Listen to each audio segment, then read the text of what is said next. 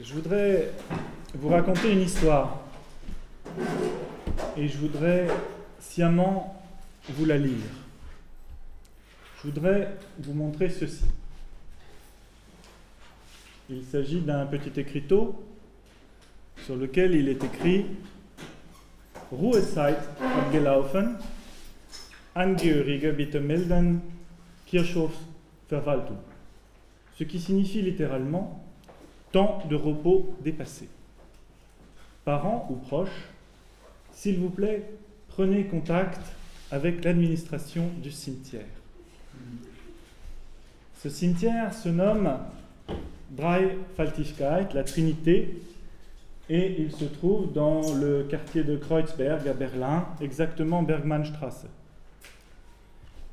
Ces panneaux sont placés devant les tombes quand la concession funéraire est en train de se terminer.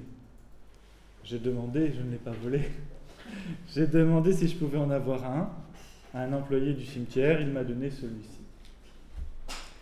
Comme c'est le cas en France, le cimetière ne vend pas le terrain, l'espace de terre où est enterré le défunt, mais il en accorde l'usage. Il est concédé, ce terrain pour un certain temps. Ce qui signifie que la terre n'appartient pas aux morts, ni à ses proches, mais à une communauté, quand le temps de la concession s'achève, ou même avant, si la tombe n'est pas entretenue, le cimetière, c'est-à-dire la communauté, reprend le droit d'usage du terrain.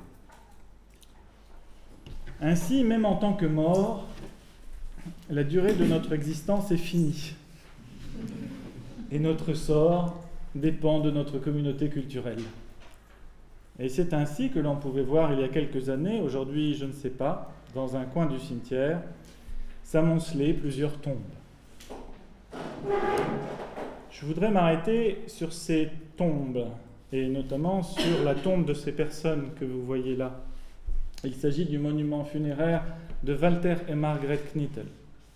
Elle est en granit, le granit est un terme utilisé par les marbriers euh, pour désigner une pierre qui résiste au temps. Il ne fait aucun doute que les Knittel, en tout cas les proches des Knittel, qui ont acheté cette pierre tombale, avaient en tête, dans les jours qui ont suivi, ou les mois peut-être qui ont suivi l'enterrement des Knittel, que la mémoire de leur existence ne tomberait pas, c'est le cas de le dire, dans l'oubli. Les trois éléments du rituel funéraire occidental, sont présents. La pierre, l'écriture et plus particulièrement le nom du défunt et des défunts, et la date, celle de Walter, 1888-1976, sont aussi d'ailleurs au passage les dates de naissance et de mort de Joseph Albers et Hans Richter. Nous noterons également le message, Unvergessen, ce qui signifie avec une redondance certaine, inoublié. Malheureusement, Walter et Margaret Knittel ont été oubliés. Leur pierre tombale est mise au rebut. Personne n'est venu à l'administration du cimetière renouveler la concession. Qui sont-ils, Margaret et Walter Knittel Je ne le sais pas. Et si je google Walter, je l'ai fait, puis Margaret, puis les deux ensemble, je trouve un nombre très élevé d'occurrences.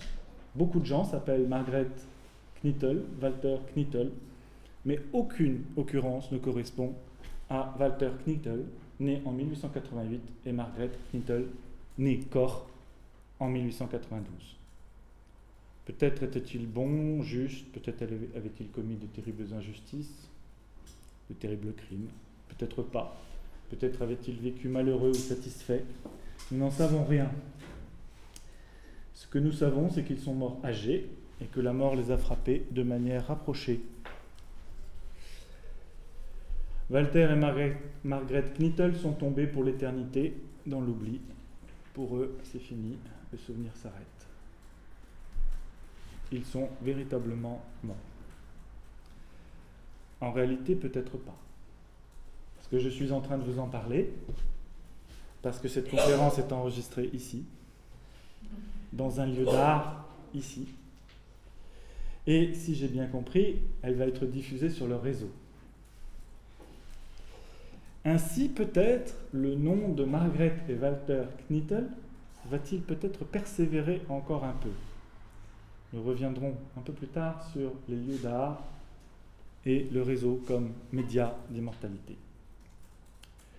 Au destin prévisible et probable de la plupart des habitants du cimetière Drei-Faltigkeit, la Trinité, il y a des exceptions. En voici une. Adolf von Menzel, né le 8 décembre 1815, mort le 9 février 1905. La tombe se trouve exactement dans le même cimetière, à quelques mètres de, de là où on peut trouver les tombes délaissées et abandonnées. Voici une partie de son visage. M. Menzel a le droit d'avoir une sculpture. Voici l'un de ses tableaux les plus célèbres, la Forge 1875, déposé dans un musée non moins célèbre, la Alte Nationalgalerie. Menzel est très célèbre en Allemagne. Si euh, je le google, là j'utilise Google France, 400 000 occurrences. Wikipédia sort en premier. En allemand, c'est pareil, 421 000, je, vous en fais grâce. Contrairement à celle des Knittel, la tombe de Menzel durera tant qu'existera la mairie de Berlin. Voici une petite pierre, petite pierre en brique, déposée au pied de la tombe de Menzel. Il est écrit Ehrengrab, ce qui signifie, Ehrengrab c'est vraiment très très particulier chez les, les Allemands, signifie tombe d'honneur. C'est-à-dire qu'en l'absence de descendants, de proches, cette tombe sera entretenue par la mairie de Berlin, en raison du mérite de son hôte. Selon Wikipédia, Berlin compte environ 800 tombes d'honneur.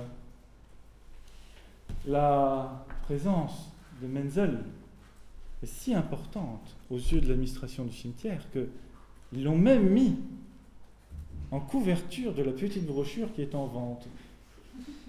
Vous voyez Ici.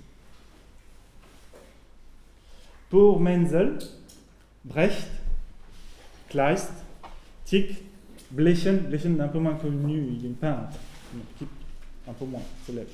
Et les nombreux autres, la notoriété opère dans la ville de Berlin, la notoriété opère jusque dans les cimetières, et évidemment dans les noms de rues.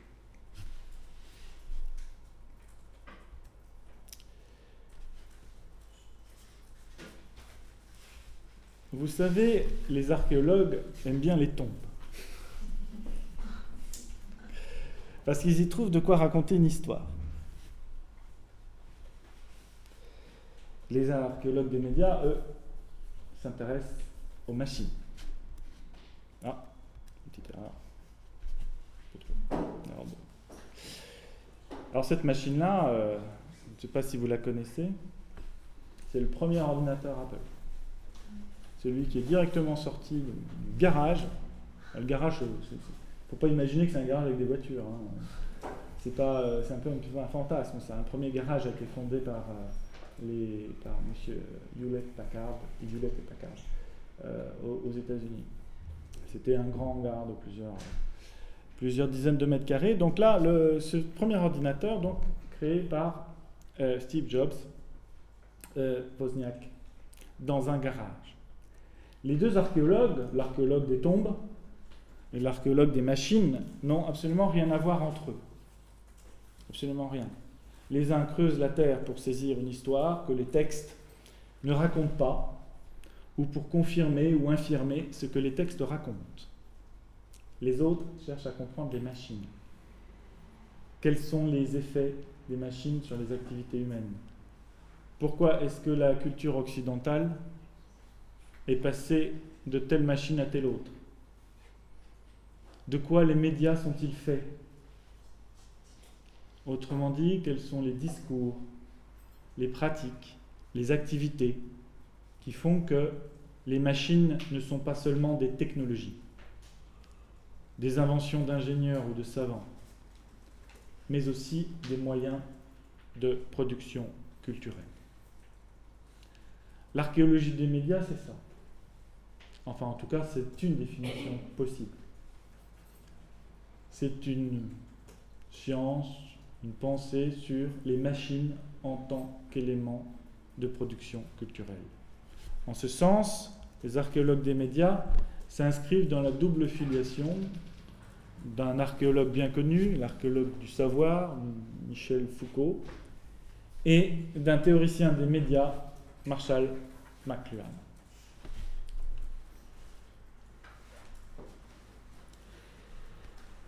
La question que je vais poser maintenant convoquera des figures éminentes provenant des deux archéologies. J'ai pas envie de faire un pont entre deux rives, entre deux cultures, la culture des archéologues, la culture des théoriciens des médias, entre le désir de comprendre un passé très très lointain ou le désir de comprendre un passé très très proche, mais je ne vais pas pouvoir faire autrement. C'est-à-dire que la suite de mon propos va consister à replacer les médias dans une histoire très longue, pour ne pas dire dans une longue histoire ça tombe bien, euh, même si ça peut paraître effrayant comme ça, parce que ça commence de façon très très théorique. Euh, mais si j'ai bien compris, j'ai une heure et demie. Donc il me reste, là, si je regarde bien, il me reste encore un certain temps. Il nous restera 30 minutes pour échanger à la fin.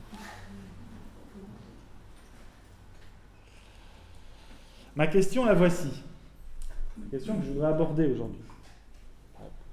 Que je vais essayer d'aborder les machines médiatiques, c'est-à-dire les machines d'enregistrement, de stockage, de restitution des données, ont-elles quelque chose à voir avec un désir très très profond en l'homme?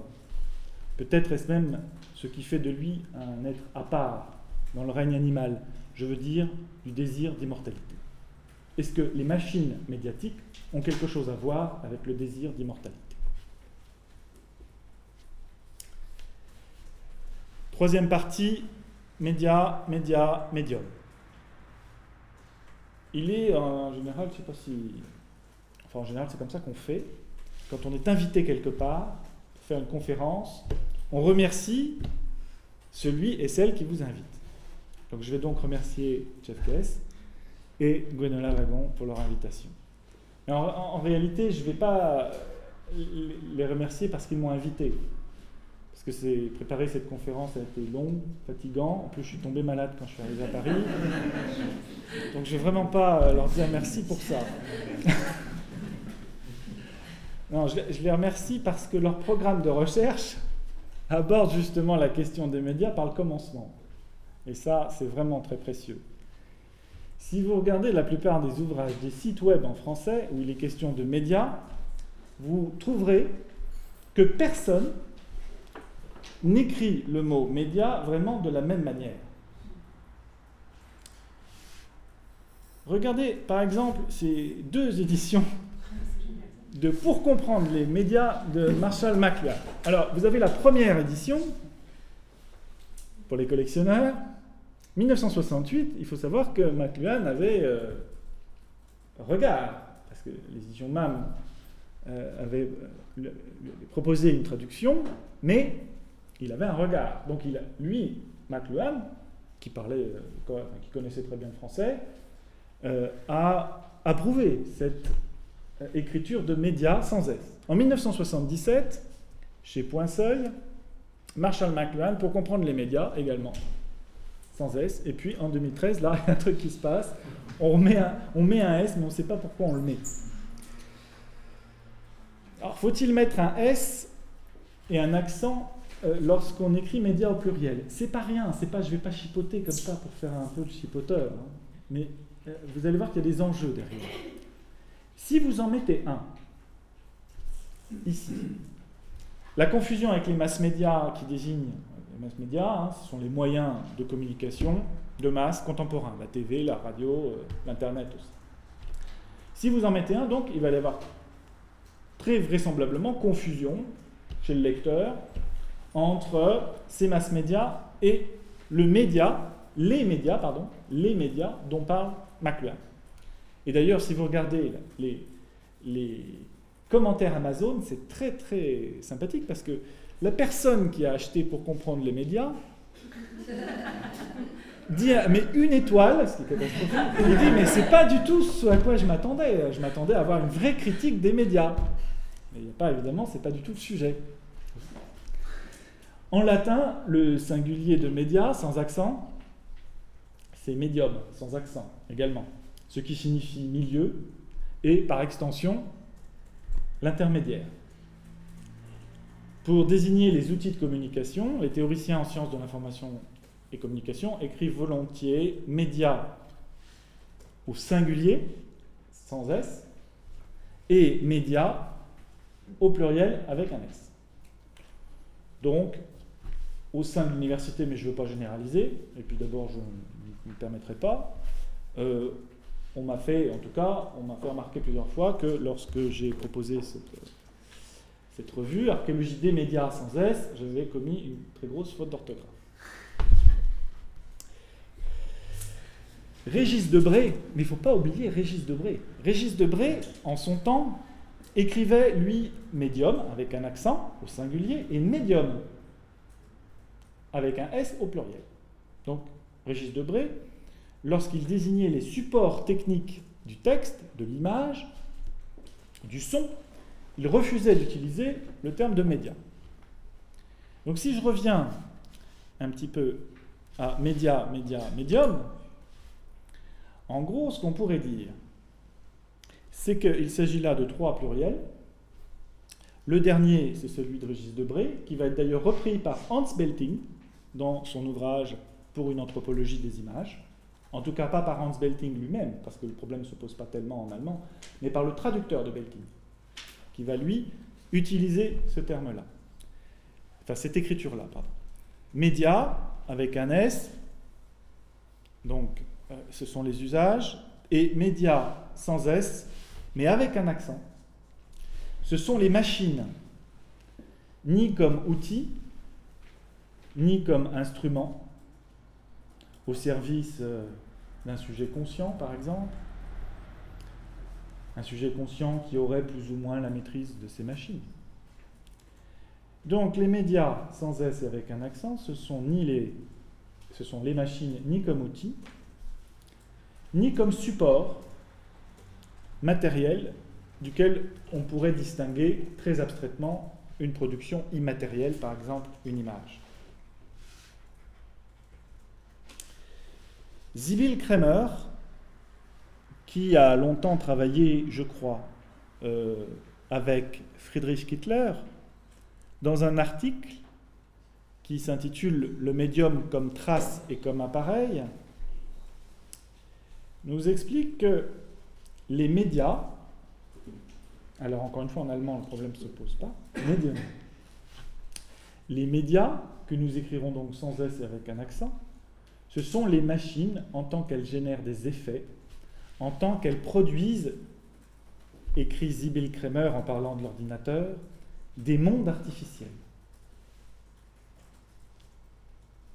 Ouvre des expériences et rend possible des comportements qui, sans ces appareils, ne seraient pas seulement atténués, mais n'existeraient tout simplement pas. Alors moi, j'ai retenu cela. Les médias, ce sont les machines en tant qu'elles produisent des mondes artificiels. Et c'est ici que je remercie vraiment Jeff Case et Gwenola Wagon.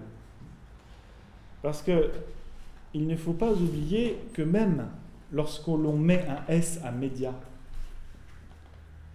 ce mot vient directement du spiritisme de la théosophie et de l'anthroposophie. Il vient du désir d'accéder aux morts.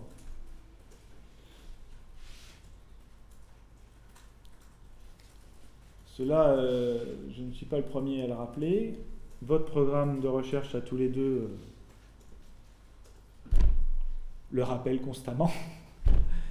Et Boris Greuss, dans un ouvrage euh, qui s'intitule Politique de l'immortalité, écrit ceci.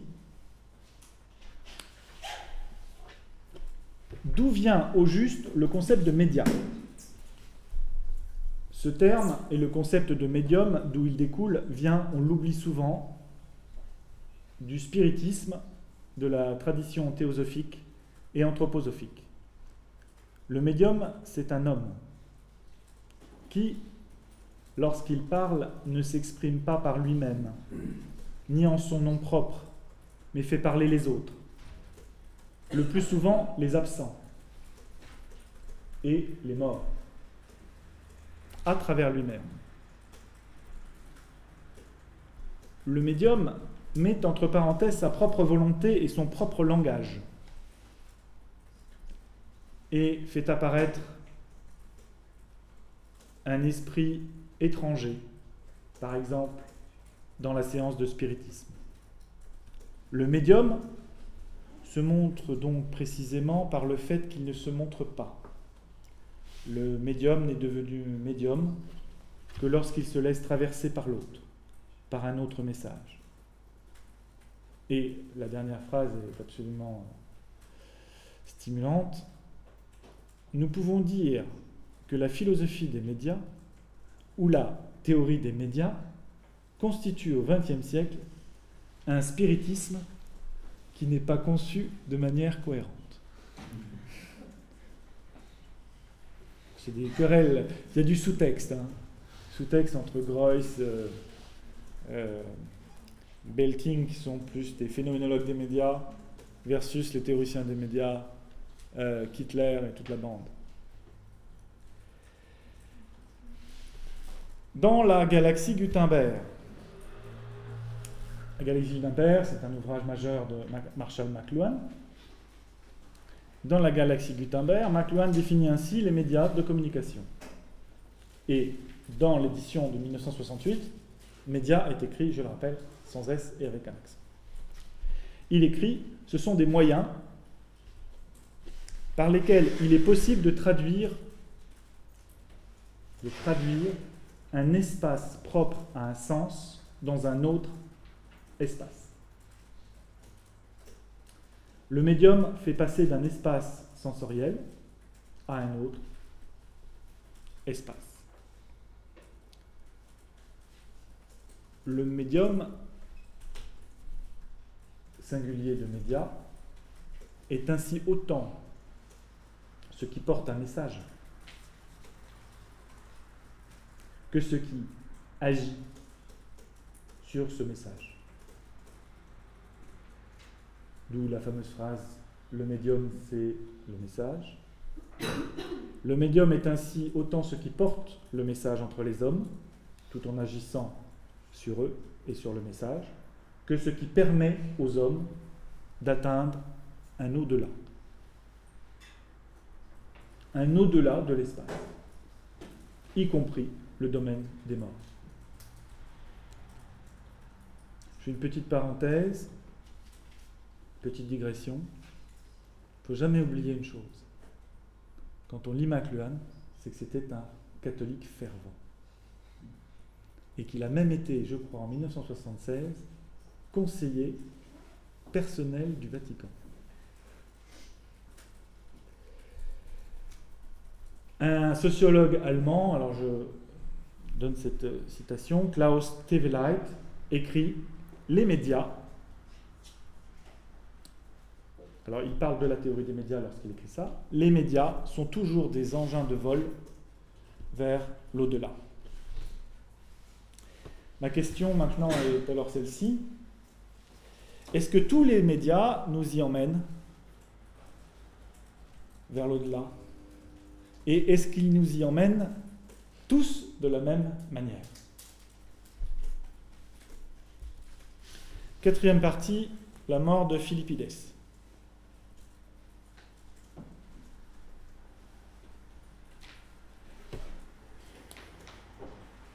Là, ce que je vais dire là, et ce que j'ai dit d'ailleurs depuis le début, n'est pas très original, mais ça permet, je pense, ce que je cherche à faire, c'est de circonscrire ce lien entre les machines médiatiques et la question de l'immortalité.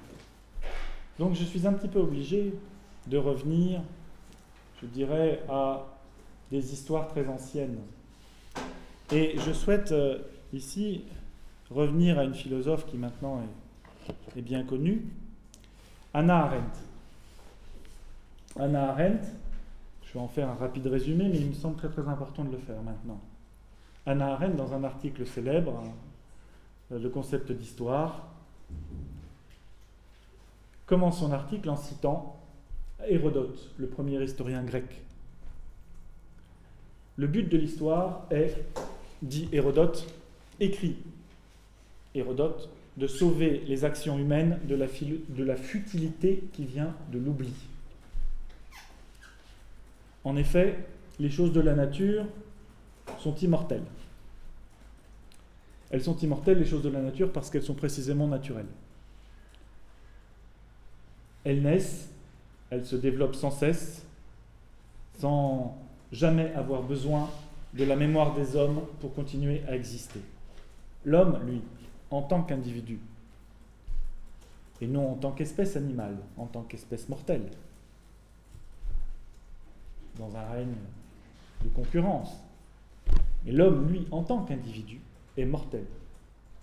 Et cette mortalité, nous dit Anna Arendt, fait de lui un cas à part dans la nature. En prenant conscience, le vrai drame de l'affaire, c'est que l'homme non seulement est mortel, mais il n'est mortel que parce qu'il se sait mortel. C'est cette fameuse conscience de la mortalité, c'est-à-dire conscience de la finitude humaine. Et par là, il rompt, nous écrit euh, euh, Anna Arendt, il rompt ainsi le repos de l'être à jamais de la nature, de la société initialement dépourvue d'une telle conscience. Je cite ici Anna Arendt. C'est cette conscience de la mortalité qui a rendu l'histoire nécessaire. L'histoire est née avec la conscience de la mortalité, la finitude, face à l'immortalité de la nature. Cette conscience de la mortalité fut l'affaire des Grecs. L'immortalité de ce que la nature possède sans effort et l'immortalité est ce que les mortels doivent par conséquent tenter d'accomplir s'ils veulent s'élever dans leur vie à la hauteur du monde à l'intérieur duquel ils sont nés, à la hauteur des choses qui les entourent et dans la compagnie desquelles ils sont admis pendant un court temps. Il s'agit alors pour l'historiographe, Hérodote ou le poète grec de transformer les grandes œuvres humaines, événements, actions, paroles, en traces indélébiles, de les inscrire à tout jamais dans la mémoire des hommes par l'écrit. Certes, l'histoire n'est pas que le seul mode de la mémoire. L'oralité est une autre modalité de construction de la mémoire collective. Il reste qu'en Occident, l'écrit est précisément ce lieu où l'homme se fait, par l'histoire, l'égal de la nature.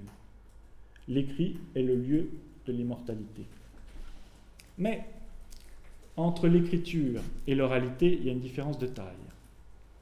Dans la transmission orale, le porteur du message disparaît dans l'oubli, ne laissant alors que se perpétuer le message. C'est ce que nous apprend le soldat de Marathon. Vous connaissez l'histoire, le soldat de Marathon va annoncer aux Grecs la victoire, aux Athéniens la victoire, et il meurt sur le champ. Un marathon, si vous voulez, le médium meurt, disparaît, s'efface avec son message. Mais pour ce qui nous concerne, nous connaissons Philippides, parce que son histoire est écrite, et parce que son corps est incarné dans la sculpture. Ici, une sculpture de Jean-Pierre Cortot, soldat de marathon annonçant la victoire, 1834. Comme le souligne Hans Belting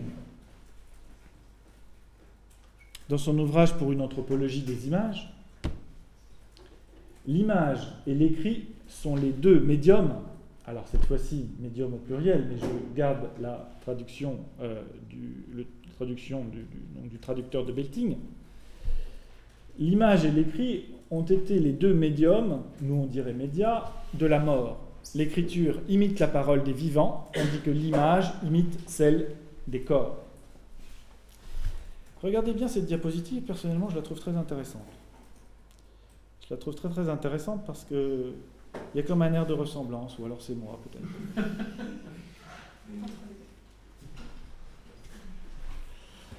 Grâce à Hérodote et au vase grec, nous nous souvenons et du marathonien Philippides et du message. Avec l'histoire de Philippides, Hérodote dit N'oubliez pas celui qui porte le message.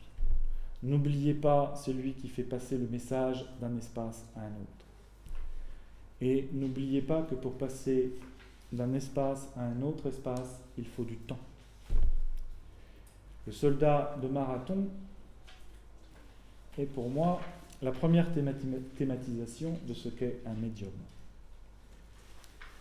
Sur cette histoire de passer d'un espace à un autre, que tout cela prend du temps, que le médium risque de disparaître en transportant le message, les Romains s'en souviendront, et comme l'écrit admirablement bien Marshall McLuhan dans son ouvrage Guerre et paix, quelque chose comme ça, hmm, paix et guerre peut-être, paix et guerre, il dit, les, les Romains s'en souviendront puisqu'ils construiront des routes. Le christianisme, le christianisme, Paul aussi Paul. Le christianisme, c'est Paul. Aussi s'intéressera à cette question, mais dans un sens inverse. Là, cette fois-ci, le prophète, le messager, meurt pour laisser place au message. Sauf que, comme vous le savez, le messager en question, il ne meurt pas vraiment. Le prophète étant prophète Jésus, étant fils de Dieu, il a donc une part de divinité en lui, une part d'immortalité. Donc manque de peau, celui qui délivre le message, cette fois-ci, ne meurt pas. Il ressuscite. Ça complique tout. Le messager ne meurt plus, mais il reste l'auteur du message. Il est à la fois le médium et le message. The medium is the message. Faut-il les confondre? Nous, on rigole, mais il faut savoir que le Concile de Nicée, en 325, a posé cette question. Il y a une vraie, dispute au sujet de, cette question. Est-ce que l'auteur euh, du message est aussi le médium? C'est que la conséquence est alors terrible. Si le Christ est à la fois le message et le médium, alors il ne peut plus y avoir d'autres médias que le Christ, d'autres médiums que le Christ pour accéder au royaume des morts. Royaume des morts, subtilité catholique, royaume des morts, en réalité, ces morts sont vivants dans le catholicisme. Donc, dans les cieux, ils sont vivants, mais si on veut y accéder, il faut passer par lui. C'est par lui que tout passe. D'où l'interdiction absolue dans l'Église catholique et dans le christianisme en général de pratiquer la nécromancie, c'est-à-dire de vouloir accéder aux esprits mortels via des techniques plus ou moins avouables. Ainsi, il y a une sorte de partage entre Athènes et Jérusalem, entre Athènes et Rome en réalité, entre l'immortalité sur terre une immortalité de mémoire, une, mémoire culturelle, livresque, collective, avec ses modes propres de légitimation, et qui s'incarne dans l'archive textuelle. Athènes. Et l'immortalité dans les cieux, qui relève du Christ avec ses propres canons. Le prix à payer pour l'immortalité textuelle, c'est-à-dire le prix à payer pour faire en sorte que pour accéder à l'immortalité, il, il faille passer par le livre, eh bien le prix à payer de cela, c'est que le royaume des morts, des individus mortels, reste absolument inaccessible, à l'exception d'un passage par le Christ.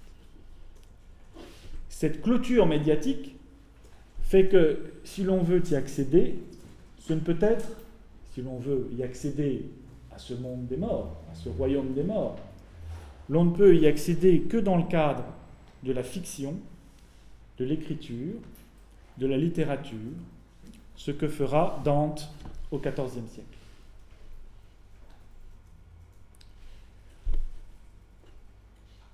Belting et avant lui Blanchot, Maurice Blanchot, dans cet ouvrage merveilleux, L'espace littéraire, rappelle avec justesse que pour aller vers l'au-delà, il faut bien partir de quelque part. La tombe joue ce rôle pour l'immortalité dans les cieux. Peut-être d'ailleurs que les proches de Margaret et Walter Knittel ont considéré qu'ils étaient déjà arrivés et que donc on pouvait se débarrasser de la base de départ. Pour l'immortalité sur Terre, le lieu de l'immortalité, ce sont, je ne vous apprends rien, c'est un, un, grand classique, ce sont les bibliothèques, qui, comme chacun le sait, ont d'ailleurs un enfer, et les musées. Cinquième partie, archives. Pendant des siècles, il n'y a pas alors d'autre solution si l'on veut accéder à la mémoire immortelle des hommes que passer par le livre. Pour devenir immortel, pour satisfaire ce désir métaphysique, sans doute, alors il faut écrire, alors il faut être publié, alors il faut peindre, alors il faut être artiste. Il n'est pas totalement anodin que dès le VIe siècle, avant Jésus-Christ, les peintres, comme les écrivains, signent leur œuvre. Vous voyez ici la première signature connue d'un peintre. Sophilos et Grafsen. Sophilos m'a peint, m'a dessiné. Blanchot, Maurice Blanchot, dans l'espace littéraire, a parlé admirablement bien de ce rapport étroit entre l'auteur et le désir d'immortalité. Rainer Müller, le dramaturge, l'écrivain, dans un sens assez similaire, dira que l'on peut être auteur, l'on ne peut être auteur ou artiste si l'on n'entame pas un dialogue avec les morts. Écrire, être artiste, c'est finalement prétendre à l'immortalité. C'est dur hein, pour y arriver. Concurrence est rude. Et cette immortalité ne se gagne que par un dialogue avec les morts, c'est-à-dire avec l'histoire de l'art pour les uns, avec l'histoire de la littérature et de la philosophie pour les autres. Pour reprendre une expression de Boris Groys, dans un ouvrage qui s'intitule Du Nouveau, il écrit L'auteur ou l'artiste doit en quelque sorte devenir une archive. Voilà ce que dans toute école d'art, on apprend aux étudiants comment faire pour devenir une archive.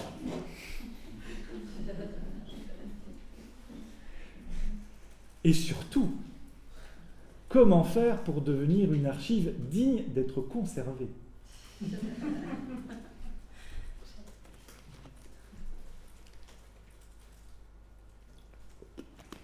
Certains artistes même pratiquent l'auto-archivage pour comme ça. On n'est jamais que par soi-même. c'est une petite blague, private joke. Je voudrais citer encore ici euh, Boris Groys.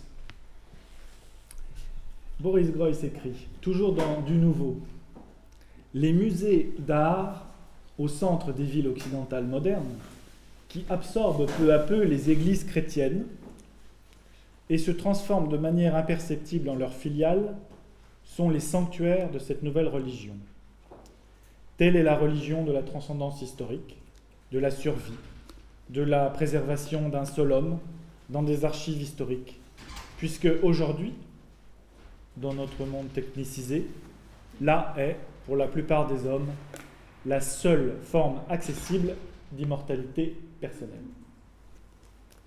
Et à ce propos, je fais une petite parenthèse, au regard de tout ce que je viens de dire, je dirais que, chers étudiants en art, je pense qu'il y en a quelques-uns, les actes artistiques réellement subversifs sont ceux qui touchent le cœur même de l'activité artistique à mes yeux, c'est-à-dire l'idée même d'archivage. Ceux qui menacent l'idée même d'archivage, menacent le présupposé même de l'activité artistique. En voici un. Je donnerai qu'un seul exemple. On en parle un peu plus longuement dans, ce magazine, mais il s'agit d'une œuvre qui s'appelle Expunction, d'un artiste du réseau, NetArt, s'appelle Igor Stromayer. Igor Stromayer, comme tout artiste travaillant euh, sur le réseau et avec des machines médiatiques numériques, réalise très vite que ses œuvres deviennent obsolètes parce que les logiciels ne fonctionnent plus et surtout que les machines elles-mêmes et les systèmes d'exploitation sont également obsolètes. Donc Igor Stromayer décide de les supprimer, ces œuvres. De les supprimer lui-même. Il en supprimera 37 avec comme euh, fréquence de destruction une œuvre d'art par jour entre le 11 mai 2011 et le 16 juin 2011. Voilà ce qu'il en reste.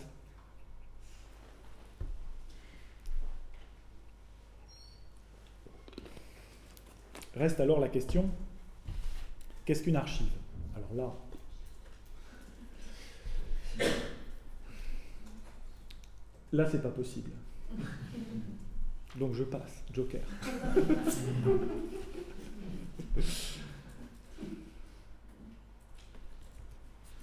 Sixième partie, médias acoustiques et optiques.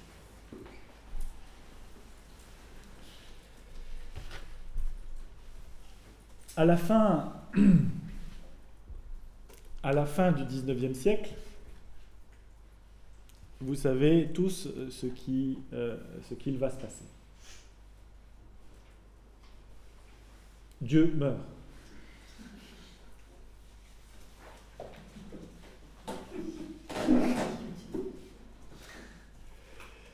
Et le livre se meurt il cesse d'être euh, l'unique médium d'inscription de la mémoire des hommes.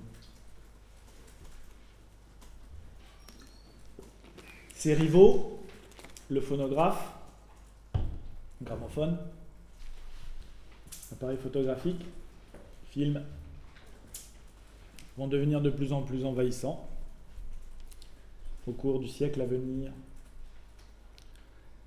Donc, si vous avez suivi ce que j'ai dit avant, vous ne vous êtes pas endormi, le modèle gréco-chrétien, le partage des deux espaces d'immortalité s'effondre.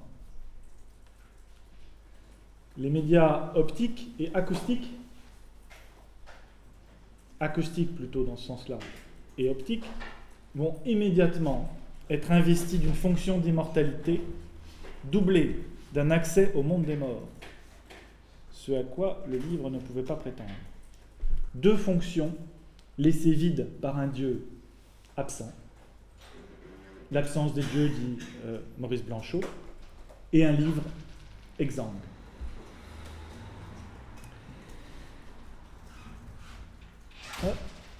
Voilà. Il y a alors une, une coïncidence troublante que vous avez déjà, je crois, étudié ici. Je crois que vous avez été invité. Il y a une coïncidence troublante. Jeffrey Scones en a fait un livre, Haunted Media. le spiritisme, la télépathie, éclose à la même époque que les médias acoustiques et optiques. Avant Scones, Friedrich Kittler dans Gramophone Film Typewriter, un ouvrage publié en 1986, montre que ces médias ouvrent la voie à un au-delà du dire dont fait partie le monde des morts. Je vais vous lire euh, un extrait. Ce sera un petit peu long, mais euh, je pense que je n'ai pas besoin de redoubler cette parole-là, puisque tout y est dans ce texte. Je vais vous lire un extrait de l'introduction de euh, Gramophone. Donc Gramophone Film Typewriter va être, euh, va être édité, euh, publié en français, traduit en français, traduction de Frédéric Vargose, courant 2015. C'est ainsi que les esprits frappeurs des séances de spiritisme, avec leur message du royaume des morts, ont rapidement suivi l'invention de l'alphabet morse de 1837. Les plaques photographiques ont rapidement livré des images de spectres ou de fantômes, aussi et surtout quand le diaphragme était fermé, dont le flou noir et blanc ne faisait qu'appuyer une ressemblance déjà garantie. Et l'une des dix applications prévues par Edison en 1878 dans la North American Review pour le phonographe qu'il venait d'inventer consistait à retenir les derniers mots des mourants. D'une telle archive familiale, particulièrement tournée vers les revenants, aux fictions établissant des câbles téléphoniques entre les vivants et les morts, il n'y avait qu'un pas. Ce qu'en 1904, dans Ulysse, Léopold Bloom ne faisait que souhaiter lors de ses méditations au cimetière du Blinois, Walter Rathenau, depuis son double rôle de président d'AEG et écrivain, écrivain d'anticipation, l'avait depuis longtemps transformé en science-fiction. Dans son récit, écoutez bien ça parce que ça, vaut vraiment le coup. Dans son récit Resurrection Co., après qu'en 1898 quelques cas d'enterrés vivants aient fait scandale, l'administration du cimetière d'une ville américaine du Dakota, Necropolis, fonde la filiale, la Dakota and Central Resurrection Telephone and Bell Co. Avec un capital social de 750 000 dollars, dont le seul but est de relier préventivement les occupants des tombes au réseau téléphonique public. les morts se saisissent d'une telle opportunité. Et bien avant McLuhan, prouve que le contenu d'un médium est toujours un autre médium. Dans le cas concret, il s'agit ici d'une déformation professionnelle. Les voix paranormales des bandes son ou radio, telles que depuis 1959, elles sont étudiées par le spiritisme. Et depuis qu'avec l'album de Laurie Anderson, Big Science de 1982, elles sont également immortalisées par la musique rock, ne transmettent plus aux chercheurs que les fréquences radiophoniques sur lesquelles elles émettent le plus volontiers. C'est comparable au cas du président Schreiber, où une langue fondamentale ou parlée de nerfs, paranormale, révélait en toute autonomie son code et son canal d'émission. Le canal et le message coïncident. Il faut choisir un programme d'émission des moyennes courtes ou longues ondes, ou bien le bruit blanc qui se trouve entre deux émetteurs, ou encore l'onde Jurgenson, qui, variable géographiquement, se trouve à peu près entre 1450 et 1600 kHz entre Vienne et Moscou. Connecter la radio à une bande magnétique et en la réécoutant, on entend des voix spectrales qui certes ne proviennent d'aucune station radio connue, mais comme n'importe quel présentateur de radio publique, se révèlent n'être qu'une pure publicité pour la radio. Le royaume des morts est précisément aussi grand, écrit Hitler, le royaume des morts est, précisément aussi grand que les possibilités d'enregistrement et d'émission de sa culture. Lorsque les pierres tombales, au début, ont été érigées comme symbole même de la culture, les technologies de la communication font revenir de nombreux dieux. D'un coup se taisent les vieilles plaintes sur le caractère éphémère des choses, qui étaient toujours écrites, et ne faisaient que mesurer l'écart entre l'écriture et la sensibilité. Dans le paysage médiatique, il y a de nouveau de l'immortel.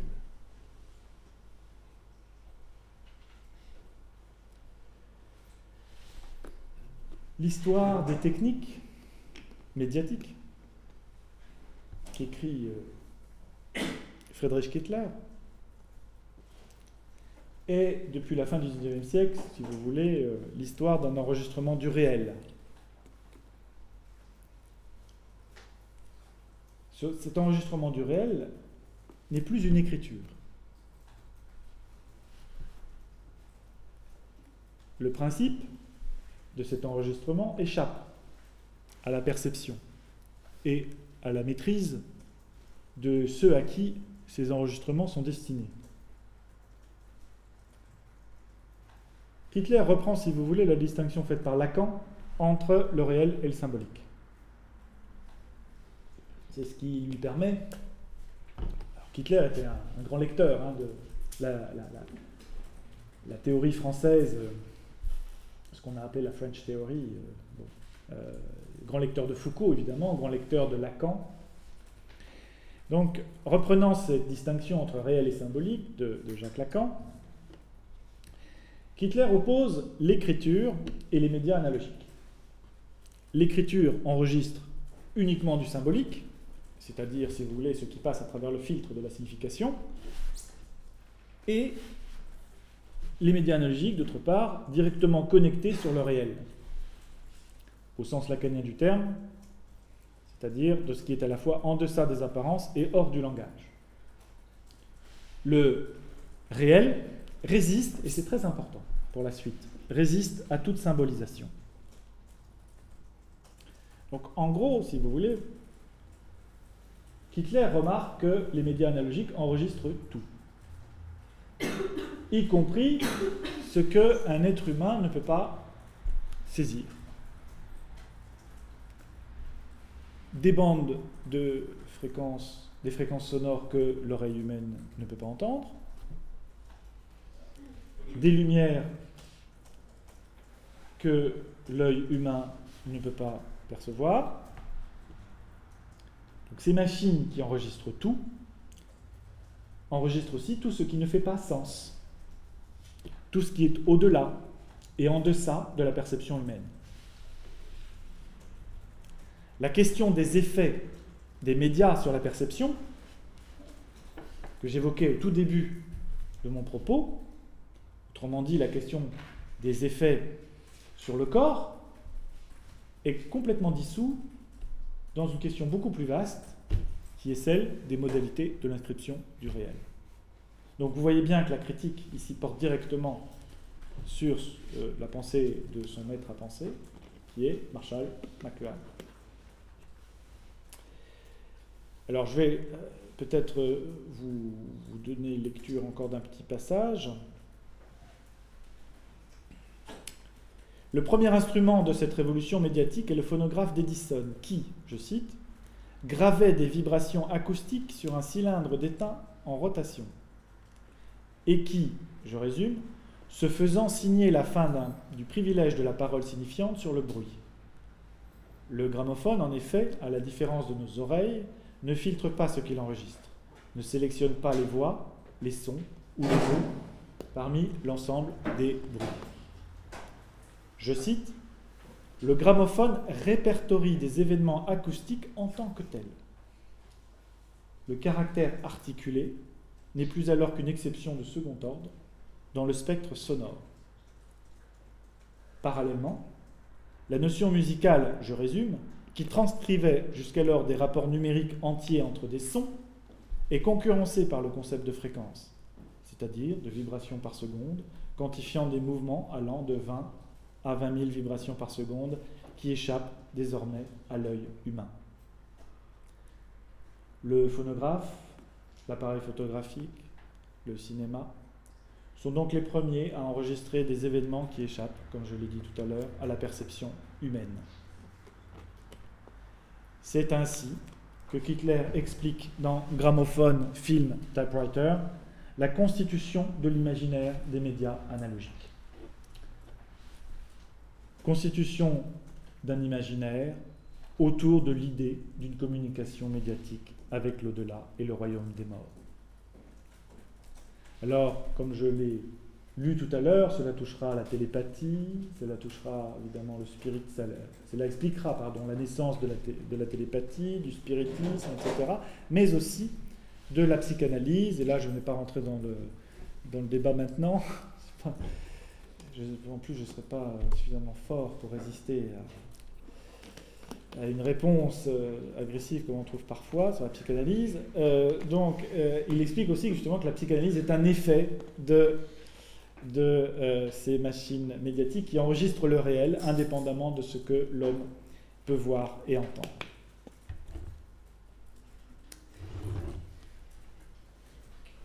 Septième partie. Chiffres.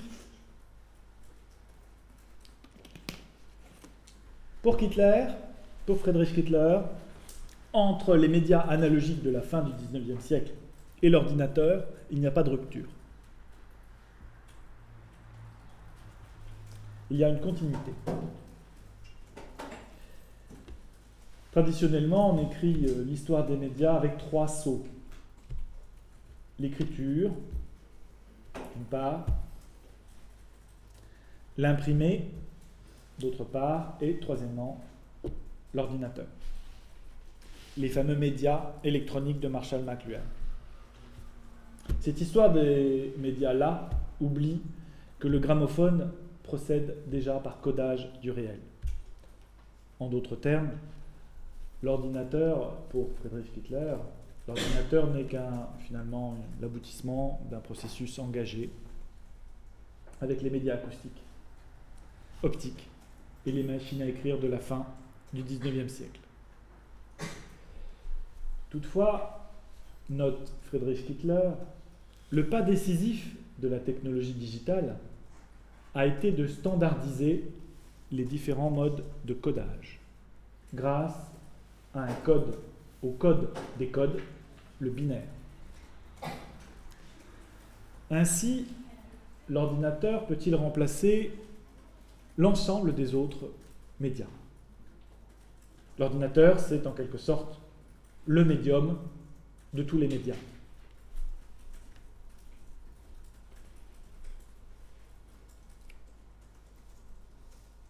Comme l'écrit Sibyl Kramer, Sibyl Kramer,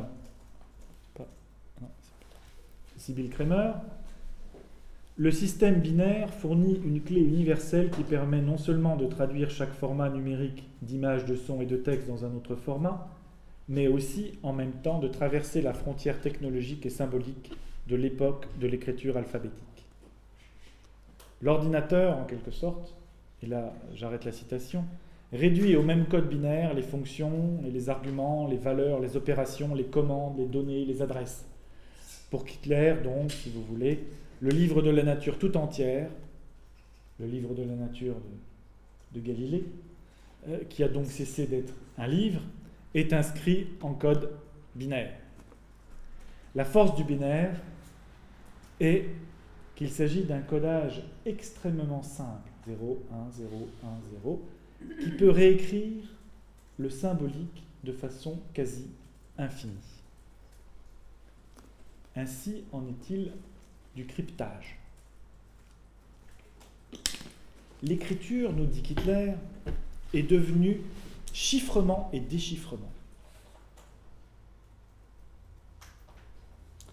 En 1945, le cryptage est militaire. Aujourd'hui, il est industriel.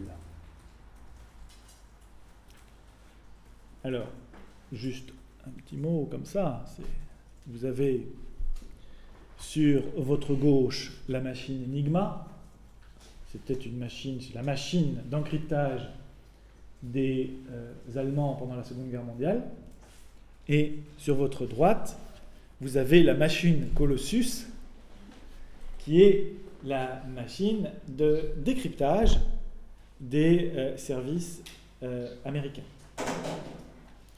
Alors ce qui est intéressant, c'est que les Américains faisaient tout, ont tout fait pour cacher l'existence de Colossus. Comment? Oui, c'est vrai. Ouais. Et ils, l'ont ils ont particulièrement bien réussi.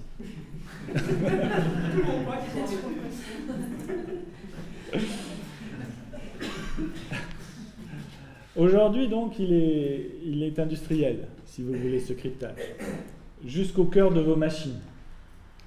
Cette opération de dissimulation s'étend à l'ordinateur lui-même, au hardware, quand le processeur de vos ordinateurs euh, contient lui-même des inscriptions, des instructions, pardon, qui vont conditionner toutes les autres. Instructions, instructions qui, de ce fait-là, du fait du mode protégé, qui nous interdit l'accès au processeur, eh bien, ces instructions, on pourrait dire, euh, euh, sources, en quelque sorte, sont absolument inaccessibles. Ainsi, en 1945, écrit Hitler, un écrivain, alors il s'agit d'Arnaud Schmitt,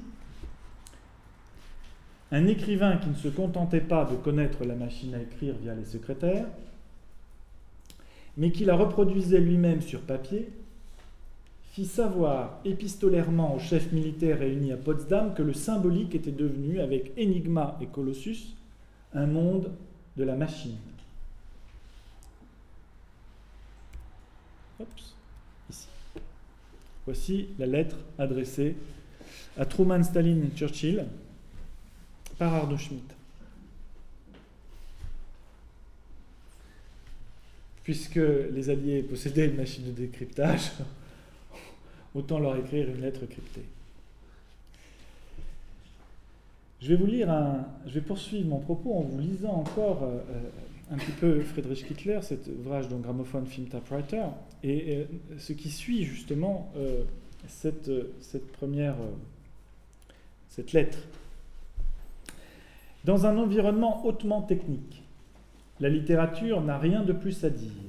Elle s'achève en cryptogrammes rétifs à toute interprétation et qui ne peuvent plus être qu'interceptés. 0,1% de toutes les communications à distance de cette planète, nous sommes en 1986, publication, donc ça a été créé avant. 0,1% de toutes les communications à distance de cette planète, du courrier jusqu'au trafic hertzien, transitent aujourd'hui par les machines de transmission, de stockage et de déchiffrement de la National Security Agency, NSA, L'organisation qui a pris la suite du service de renseignement britannique SIS est de Bletchley Park. D'après ses propres mots, écrit Hitler, la NSA, plus que toute autre chose, a accéléré l'avènement de l'ère de l'ordinateur, et ainsi la fin de l'histoire. Une analyse du discours automatisé a pris le commandement. Et alors que les professeurs échangent encore, nous sommes en 1985-86, et alors que les professeurs échangent encore leurs machines à écrire contre des traitements de texte, la NSA prépare le futur. Des mathématiques du jardin d'enfants qui continuent à suffire pour les livres, jusqu'aux dispositifs à transfert de charge, les filtres pour ondes de surface, les processeurs de signal numérique et leurs quatre opérations arithmétiques élémentaires. Tranchées, éclair, étoile, stockage, transmission, câblage. Ainsi, J'insiste bien sur le fait qu'il a écrit ça en 85-86 parce que je crois qu'on est encore plein dedans. Alors que l'écriture, en quelque sorte, euh, pour expliquer un petit peu ce qu'il veut dire, l'écriture transformait des unités signifiantes en code, en un code, le code alphabétique. Les médias techniques transforment, quant à eux, le réel lui-même en code. Et les médias numériques achève ce codage du réel en le cryptant et en le décryptant. Pour Hitler, bref, c'est la fin de l'herméneutique, c'est la fin de l'interprétation. L'homme qui interprète est un homme, en quelque sorte, dans la situation du Colossus, sauf que ce n'est pas lui qui peut le décrypter, c'est le Colossus. Hitler soutient in fine que, dans une conférence célèbre, euh, j'ai un trou de mémoire dont je ne sais plus si c'est Protected Mode ou euh, There is no software, Hitler soutient in fine que nous n'écrivons plus. Les machines d'écriture informatique sont aujourd'hui produites avec d'autres machines informatiques. Or, ces machines informatiques, comme je l'ai dit tout à l'heure, dans leur noyau même, dans le processeur même, possèdent des instructions qui vont conditionner et les systèmes d'exploitation et les logiciels de traitement de texte. Autrement dit, pour Hitler, les conditions de possibilité de l'écriture sont déjà fixées au cœur même des machines et ces conditions de possibilité sont verrouillées. Le lieu de l'immortalité ne peut plus être alors l'écriture, le livre, mais les machines elles-mêmes, qui écrivent, stockent, lisent par une opération de chiffrement et de déchiffrement du réel. Boris Groys écrit ceci, je cite, Toutes ces machines, Internet, l'ordinateur, les systèmes digitaux reprennent l'ancienne mission de la métaphysique. Heidegger a déjà écrit que la métaphysique sera remplacée par la technique. Aujourd'hui, et quand Boris Groys écrit cette phrase, nous sommes en 2002, en tout cas l'ouvrage est publié en 2002, donc on peut dire que c'est un petit peu avant. Aujourd'hui, le processus est pratiquement terminé, mais dans le même temps, la technique est devenue métaphysique. Huitième partie. Margaret et Walter chez les transhumanistes.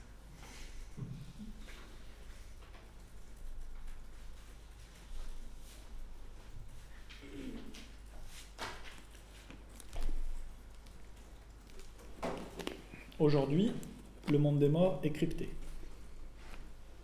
Et seuls peuvent le décrypter les machines elles-mêmes. Dans son ouvrage The Pearly Gates of Cyberspace, From Dante to the Internet, Margaret Wertheim montre que l'utopie du cyberspace, cyberespace répond, le fameux concept de cyberespace, répond au désir d'une transcendance qui conduirait à un au-delà physique, un au-delà métaphysique, ce qui est déjà redoublé finalement, encore une fois une redondance, un au-delà métaphysique, c'est une sorte de pléonasme. Dans l'imaginaire des cultures numériques, et cela me semble beaucoup plus important, et en particulier dans la culture cyberpunk, le monde des morts est bien celui du cyberespace. Je voudrais ici euh, vous lire cet extrait de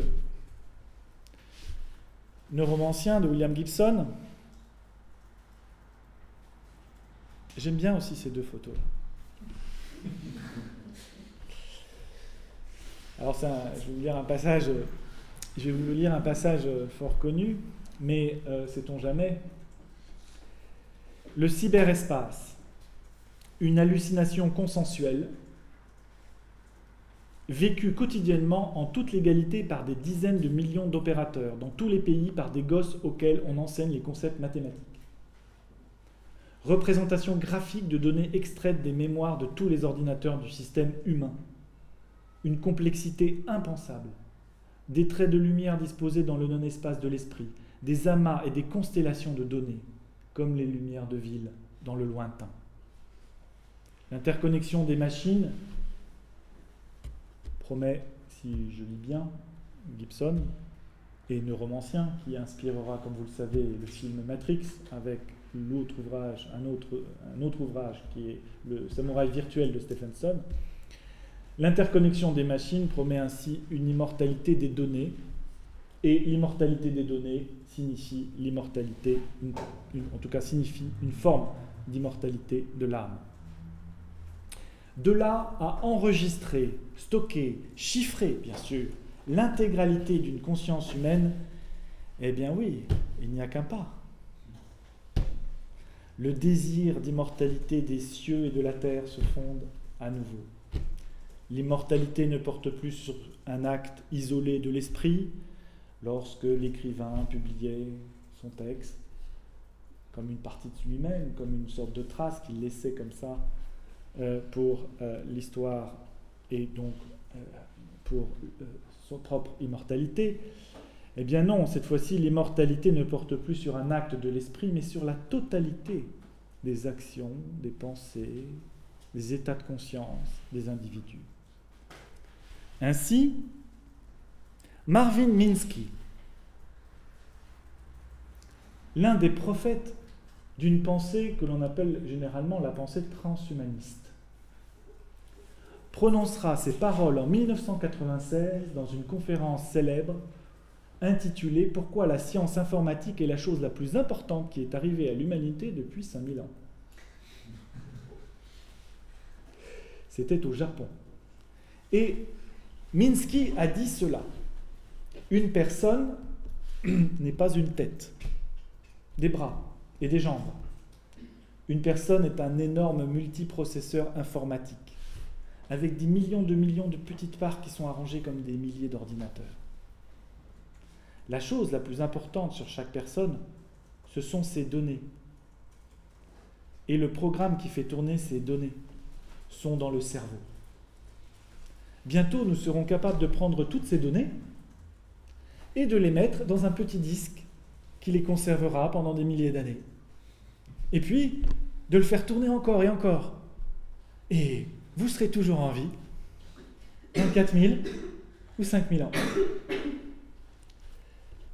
On pourrait juste donner à, à Marvin Minsky une petite objection, lui proposer une petite objection, lui dire tout cela, c'est super. Admettons qu'on puisse le faire, ce petit disque. Comment conservera-t-on ce petit disque? C'est une question laquelle il n'a pas forcément répondu. Alors, évidemment, vous allez me dire, mais non, d'une part, scientifiquement, c'est pas possible, alors ça, je vous réponds, on n'en sait rien, pour l'instant. À chaque fois qu'on dit que quelque chose n'est pas possible, en général, ça arrive. Et ensuite, deuxièmement, euh, découpler l'esprit du corps et de son expérience propre a été infirmé, en tout cas c'est le cas aujourd'hui, euh, par euh, des philosophes et cogniticiens tels que Varela ou Damasio. Une thèse que résume assez bien Catherine Ells dans son ouvrage How We Became Posthuman. Elle dit Un esprit humain sans corps humain n'est pas un esprit humain. Mais la question ici, j'espère que vous voyez bien où je me situe, la question n'est pas scientifique, la question n'est pas de savoir si ce sera possible, la question n'est pas de savoir si même euh, euh, il est possible d'extraire une conscience d'un corps hein, et, de, la réactiver d'une certaine manière sans un autre corps. La question n'est pas là. Platon, en son temps, l'a montré admirablement. L'immortalité, la question de l'immortalité, l'immortalité est un mythe. Platon, euh, l'apologie de Socrate, euh, le, alors l'apologie de Socrate non, mais le Phèdre, euh, le Phédon, la République, j'en passe, Gorgias, eh bien à chaque fois, quand Socrate se sent un petit peu perdu, il fait tout de suite appel à ce mythe de l'immortalité. La manière dont nous nous représentons cette immortalité, alors conditionne nos orientations collectives. Le savoir, comme chez les Grecs, et en premier lieu l'idée de pérennité, l'idée de conservation de la mémoire et des objets. En quelque sorte, l'immortalité, c'est, euh, si vous voulez, une sorte de matrice, sans jeu de mots, matrice pour inviter, pour aiguiller plutôt euh, l'action et la pensée d'une culture à un moment donné. À l'instar de l'histoire d'Hérodote, du message du Christ, du phonographe d'Edison, l'immortalité de l'homme, vue par le transhumanisme, est un horizon culturel. Un horizon culturel qui définit pour des années le sens des recherches industrielles et culturelles. Vous ne me croyez pas? Eh bien, le père du transhumaniste, Celui qui va jusqu'à dire que bah, notre humanité est déjà foutue. Nous allons vers une humanité 2.0. Un être non pas surhumain, mais un être autre. Ray Kurzweil. Ray Kurzweil, figurez-vous, a rejoint Google en 2012. Il est euh, l'un des principaux euh, décideurs de Google. Il travaille, dit-il, à de nouveaux projets impliquant l'apprentissage automatisé et le traitement du langage. Je vous laisse admirer le titre de son ouvrage. Humanité 2.0, bon, ça c'est une chose un peu convenue, mais j'aime bien le sous-titre. La Bible du changement. Au moins, il n'y a pas d'ambiguïté sur le projet.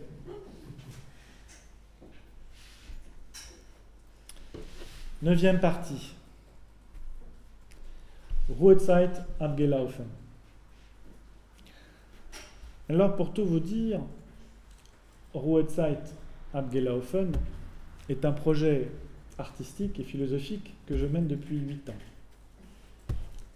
Sur cette redoutable machine d'écriture qui s'appelle le web. Au sein du web, des personnages circulent. Certains meurent, d'autres pas.